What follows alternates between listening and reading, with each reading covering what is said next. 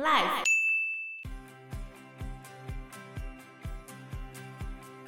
是那种每次都遇到烂男人的女生哦，对对对，她就在玩心理游戏。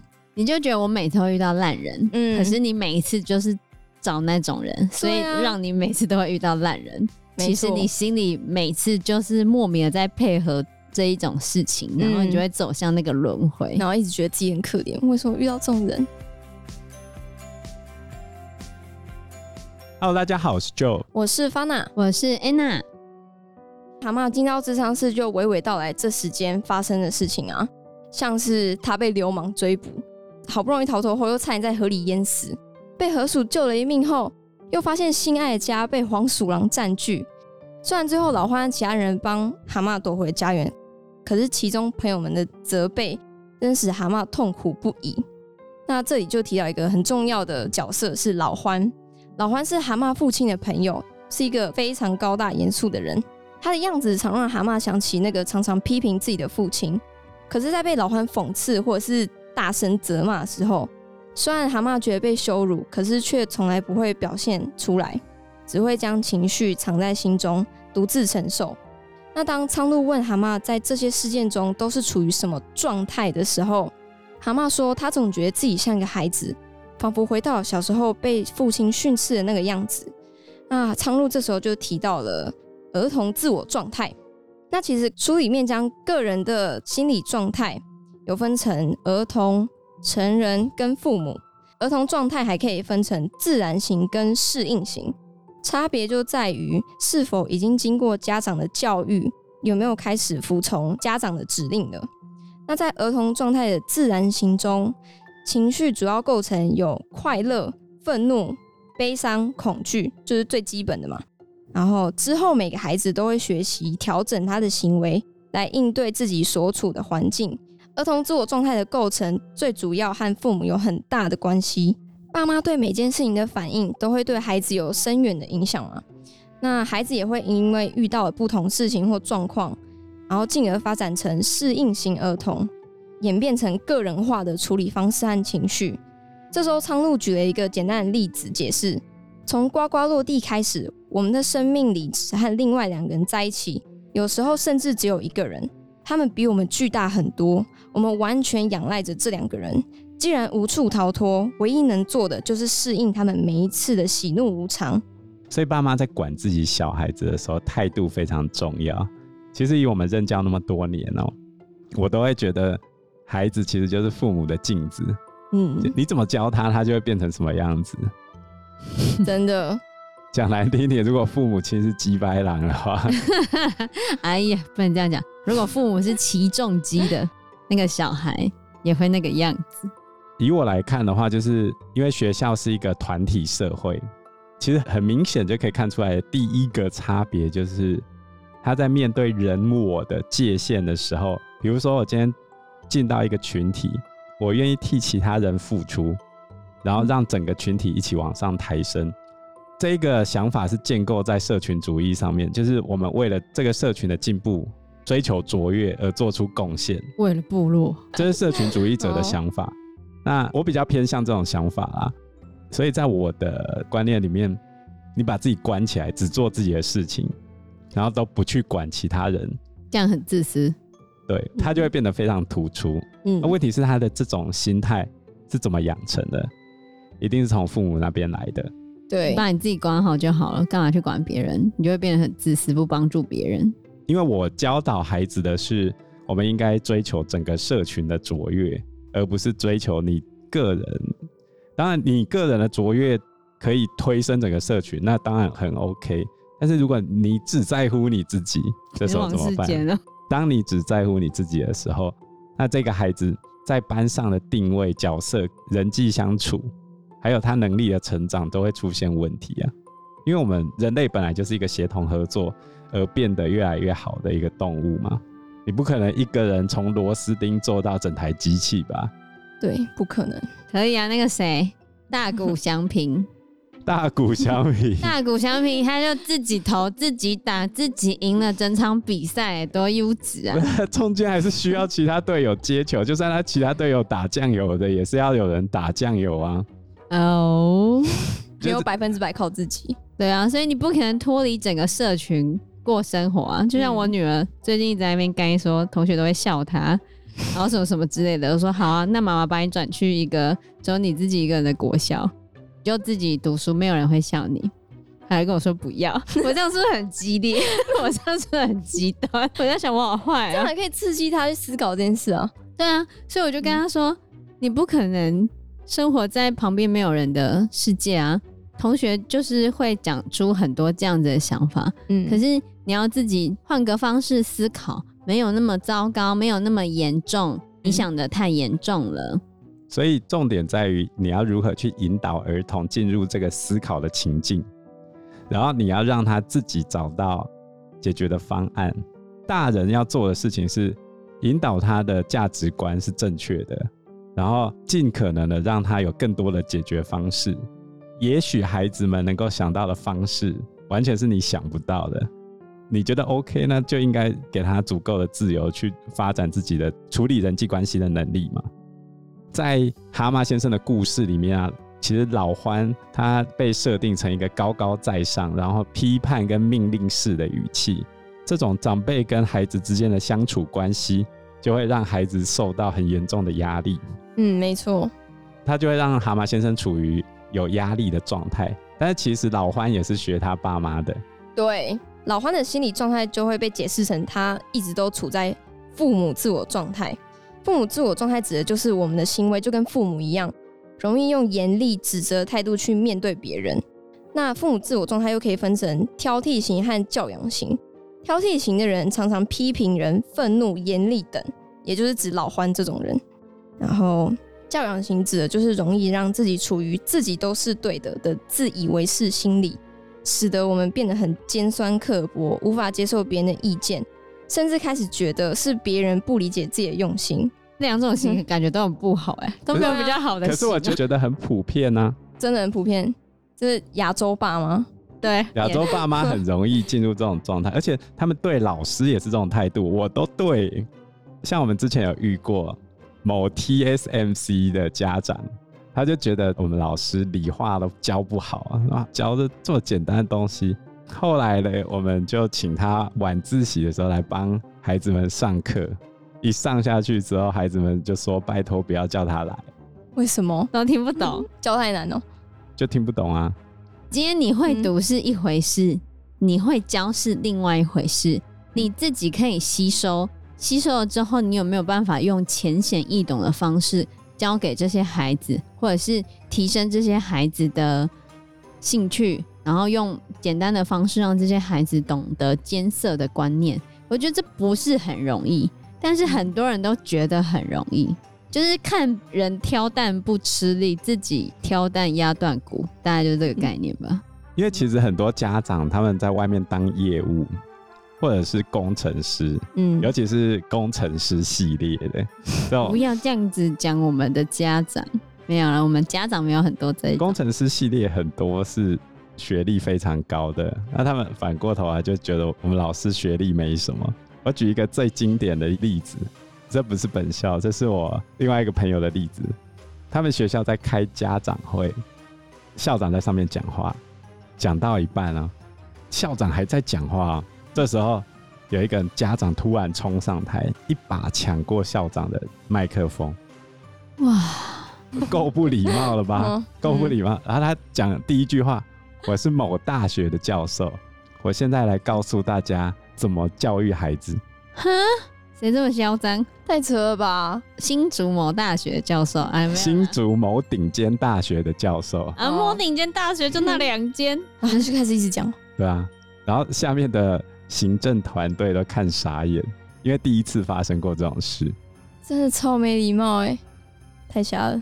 这就是父母自我状态的极限。没错，我们也有新竹某知名大学教授的孩子。他就把自己小孩养的非常的公主，真的吗？是你的学生吗？哎、这样说，没关系吧，他不会听。好，就是他有他自己的一套想法。他的孩子皮肤不太好，他之前就会说他的小孩是家里唯一有特权的人，他走到哪里冷气就要开到哪里。所以他之前留在学校夜读跟上课的时候，他就会 argue 说什么学校冷气不 OK 啊，不够冷啊，他吹不到冷气，他会心情不好啊。那他心情不好，回家就会情绪不佳啊，什么什么的。他就来 argue 老师，你的冷气为什么没有对准我的女儿？后来老师就把他排在那个冷气跟电风扇都吹得到的地方了。现在家长这么无极限吗？天哪，太夸张了。对啊。好，那总之呢，我们讲完了儿童跟父母状态嘛。Anna 刚才问我说有没有比较好的状态？有。最后一个就是成人自我状态。那成人自我状态指的就是可以以理性、不情绪化的方式来处理当下发生的真实状况，所有知识跟技能都可以立刻派上用场。你也不会被父母过去的声音所驱使，或者是被童年的感觉淹没。相反的，你可以考量当下状况，并依据事实决定要怎么做。其实这三种状态都是一个人不可或缺的。可是唯有在成人自我状态下，我们才可以对自己负起责任，并对自己有新的了解。所以他等于是要把蛤蟆先生从儿童心理状态拉到成人心理状态。对对对，没错，就是智商的整个目的。这样好像有点困难。对啊。其实你去智商大概一个礼拜就是一个小时，所以心理是在诱发你的这种正向循环的时候，你如果自己没有办法去消化这些内容的话，其实会进展的蛮慢的。这也是为什么很多人觉得心理智商没有用的原因，因为真的其实要蛮长期的，一个月也没办法，你至少要花半年的时间才可以看到成果，是一个很漫长的过程。应该大部分人没有那样的经济能力去负担这么长期的心理智商的费用。是啊，这时候我还想再补充苍鹭扮演的角色，他只是聊聊天吗？就是大家对心理智商是迷失。在蛤蟆确定和苍鹭合作的时候，他问了苍鹭：“你认为我会好起来吗？”苍鹭这时候就回答：“我并不是说情况一定能改善，可是我可以向你保证，你会拥有我百分之百全心全意的关注。”我也希望你对智商是全心投入的。如果我们俩都这样一同努力，就可以期待正向的结果。可是归根究底，这一切还是取决于你自己。多数人以为的聊天，其实并不是单纯的谈话，也不是像蛤蟆一开始以为的，只要请咨商师提供解决办法那么简单，而是咨商师必须以引导的方式，使个案自己探索与检视问题，让个案可以学习自己改善现况。因此，咨商师必须非常谨慎的思考，像个案说的每一句话，还得根据个案的情况适时改变谈话方向。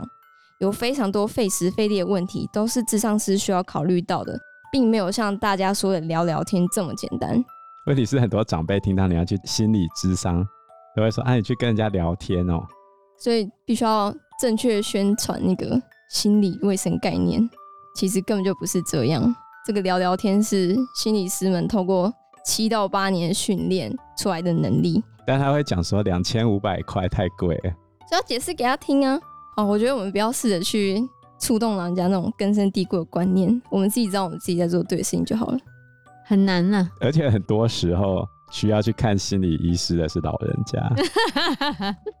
你来讲丢丢，真的，但是老人家已经习惯那种。尤其是婆媳问题中会去欺负媳妇的那个婆婆，我觉得她特别需要去看。因为你推动不了她的时候，你就只能自己逃跑。对啊，没错，逃避虽然可耻，但很有用。嗯，就跑就跑，没错。女生那双腿就是要让你跑的。对，面对这种难以解决的，就跑吧。好，那在经过几次智商之后呢，后面发生一件事情，也就是蛤蟆其实有担任。本村小学董事，然后因为他自己的身体健康还有情绪问题，他就一段时间都没有去开会。那老欢这时候就想要夺走这个董事会的位置，可是蛤蟆心里就觉得，我再一下子就好起来了，为什么你要一直觉得我没有能力做好这个位置呢？我就只是这段时间可能没有办法出席。然后蛤蟆就把这件事情跟苍鹭讲。苍鹭这时候就说一句话：“是蛤蟆，恭喜你，你的游戏玩得很成功。”蛤蟆这时候就十分不解：“我玩了什么游戏？”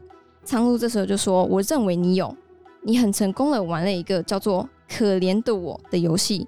这游戏你每次都赢，或者也可以说是输，取决于从哪个角度去看。蛤蟆说：“我真的听不懂你在说什么，我没有在玩游戏，而是完全坦诚的告诉你发生在我身上的一件不愉快的事情。你却说我在跟你玩游戏。”苍鹭就说：“坦诚这两个字很有趣。”蛤蟆就说：“你是说我不坦诚吗？”然后苍鹭就说：“没错，是这个意思，但意思和一般所说的不坦诚不太一样。我认为你可能对自己不坦诚。为什么你一再落入难堪的状况，最后总让自己觉得很蠢？”让别人占优势，让你再一次感觉像回到小时候那个可怜弱小的自己，纯粹是因为运气太差，或者过程中你以某种方式和对方共谋了这件事。蛤蟆就说：“你说的共谋是什么意思？”苍鹭说：“就是达成一种秘密协议。我所谓的共谋，是指你偷偷地或无意识地配合对方，来造成自己的不快乐。这就是在玩心理游戏，输家才是赢家。”这时候他提到了。一个心理概念叫做心理游戏。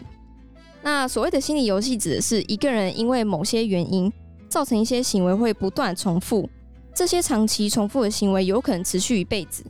那这些行为就被称之为心理游戏。书中有提到几个常见的心理游戏，第一个就是酗酒嘛，适量饮酒有助于放松，过度饮酒将会影响健康。那酗酒就是一个长期重复的行为。第二个常见的心理游戏则是猜猜我在想什么。